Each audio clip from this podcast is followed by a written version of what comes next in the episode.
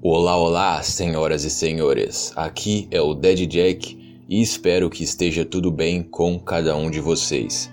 No vídeo passado, nós vimos que o século XIV foi bem cruel com a humanidade, principalmente na Europa. A Inquisição ainda acontecia, a Grande Fome matou milhões de pessoas e logo em seguida a peste negra se espalhou, a maior pandemia da história e mais uma vez milhões de pessoas morreram. E como eu disse nesse mesmo vídeo anterior, mesmo no meio de tantas desgraças, o ser humano continuou agindo como ser humano e várias guerras aconteciam, mesmo nesse cenário devastado. Mas a guerra mais importante dessa época foi a que ficou conhecida como a Guerra dos 100 Anos, que na verdade durou bem mais do que 100 anos.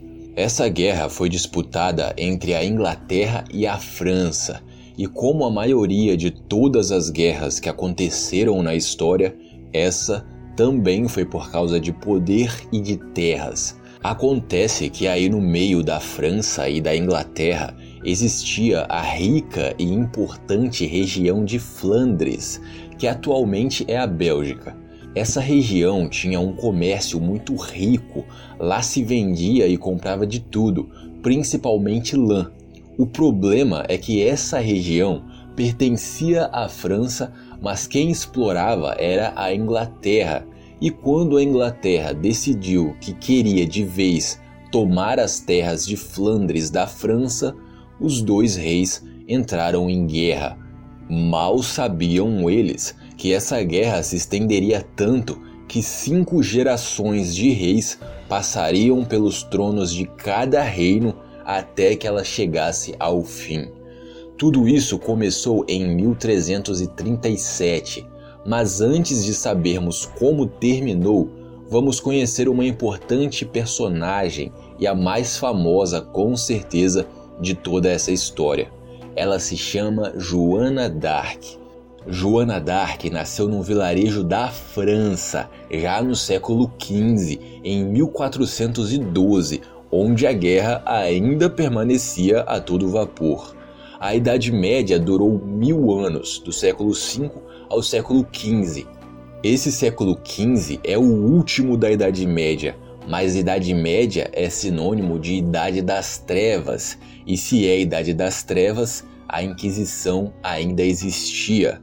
Prestem atenção porque esse é um detalhe importante para o decorrer da história. Joana d'Arc, aos 13 anos de idade, era uma garota ruiva, analfabeta, mas lembrando que não saber ler era normal para a época, e ela era muito religiosa. Cresceu numa família relativamente rica e que sempre frequentou a igreja.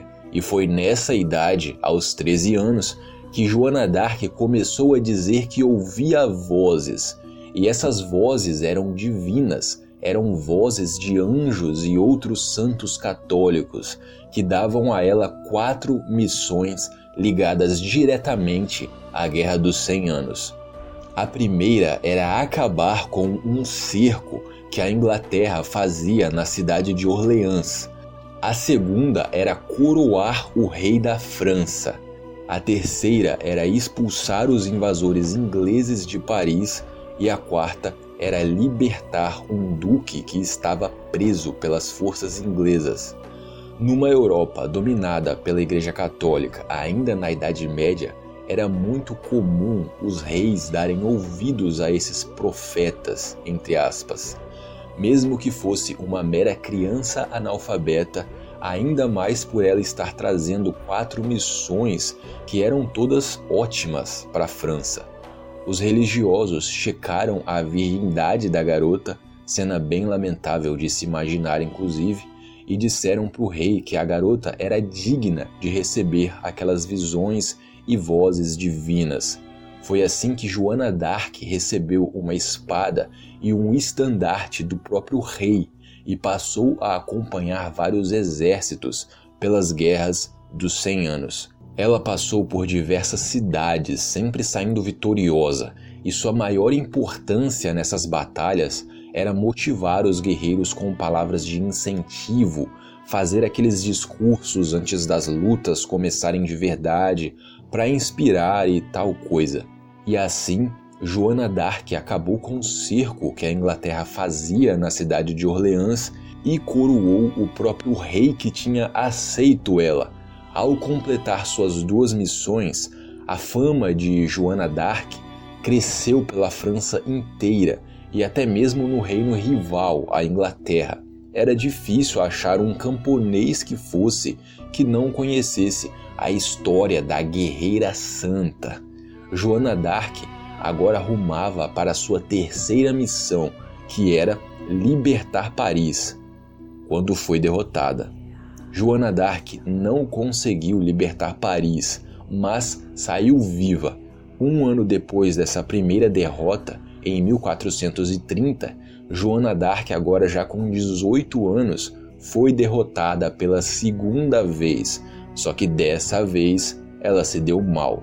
Como eu disse, Joana d'Arc era famosa, então ela foi capturada e vendida para a Inglaterra. É nesse momento que a Inquisição entra na história. Esse quadro, por exemplo, ilustra um cardeal da igreja interrogando Joana d'Arc na prisão. É válido lembrar que nessa época os impérios e reinos eram divididos e tinham problemas entre si, mas a igreja era uma só para todos eles. Tanto que até mesmo religiosos franceses participaram do julgamento de Joana d'Arc. E sim, a igreja tinha um peso enorme nesses julgamentos da época. E adivinhem, pelo visto, a garota só era desejada naquela história enquanto vencia as batalhas, porque no julgamento condenaram ela por 12 motivos diferentes. Entre eles, se vestir como um homem, ou seja, vestir armaduras, e também disseram que as vozes que ela ouvia, na verdade, eram vozes do diabo, e por isso ela deveria ser queimada, e foi isso que aconteceu. Aos 19 anos de idade, em 1431, Joana d'Arc foi queimada numa praça pública, enquanto era xingada pelo povo de herege, bruxa, mentirosa e até prostituta por viver no meio dos homens de guerra. E bem, sobre a Guerra dos Cem Anos, que começou em 1337, ela só foi terminar em 1453, 22 anos depois da morte de Joana d'Arc.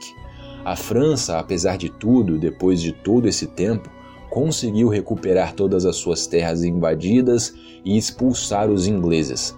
Foram 116 anos no total de guerra, dezenas de batalhas onde em cada uma delas milhares de soldados terminavam mortos. As baixas eram muitas, Aquilo já estava gerando crises nos dois reinos por muito, muito tempo e talvez até foi melhor para os dois lados assim. Agora sabem a Joana d'Arc? Três anos depois do fim da Guerra dos Cem Anos, a Igreja Católica voltou atrás na sua decisão e fez dela uma santa, a Santa Joana d'Arc, famosa até hoje. Muita gente diz que a igreja percebeu que estava errada, se corrigiu, etc, etc. Mas sabem qual é a boa da verdade? Joana d'Arc venceu inúmeras batalhas e ficou famosa por isso. Mesmo falhando em completar suas quatro missões, o povo achou muito estranho aquela coisa da heroína virar uma bruxa assim do nada, da noite para o dia. Ou seja, o rei da França não queria que sua vitória fosse atribuída a uma herege.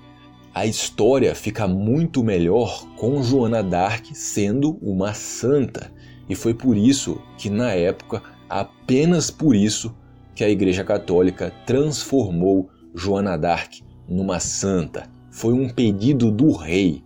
Enfim, só mais uma das pequenas, grandes mentiras que contam por aí.